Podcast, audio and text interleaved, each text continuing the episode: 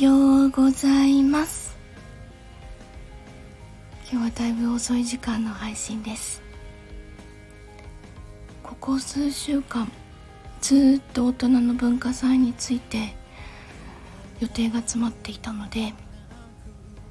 とりあえず今日はそこから離れて自分の用事を済ませたいと思います。月曜日から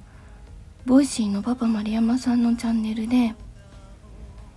幼なじみを流していただいてるんですけど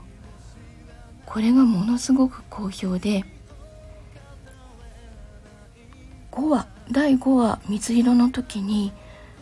急上昇中の番組に取り上げてもらいました。まさかのボイシーでそんなところに乗るとは。いや本当にびっくりです。聞いていただいている皆様本当にありがとうございます。それからパパ丸山さん本当にありがとうございます。その幼なじみも今日で最終話となります。本当に最終話かというとえっ、ー、とその続きを大人の文化祭来年の3月2日にある大人の文化祭で朗読劇として10年後の幼なじみを演じます。実際に舞台に立ってマイクの前で台本を持って正樹と2人で匠と直哉を演じます。10年後の幼なじみが気になる方は是非舞台を見に来てください。概要欄に文化祭の LP を貼っておきます。スタイフでの収録配信ライブを抜いての収録配信が今日で582回になるんですけどあのラジオトークの580回をいつの間にか抜いていました。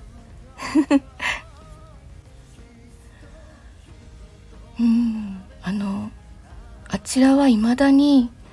時々お便りをもらってまた配信してくださいとかあの言ってもらえるんですけど本当にうんいろいろありすぎたので おそらくもう本当に本当に、えー、あちらでの配信はないかなと思います。ただ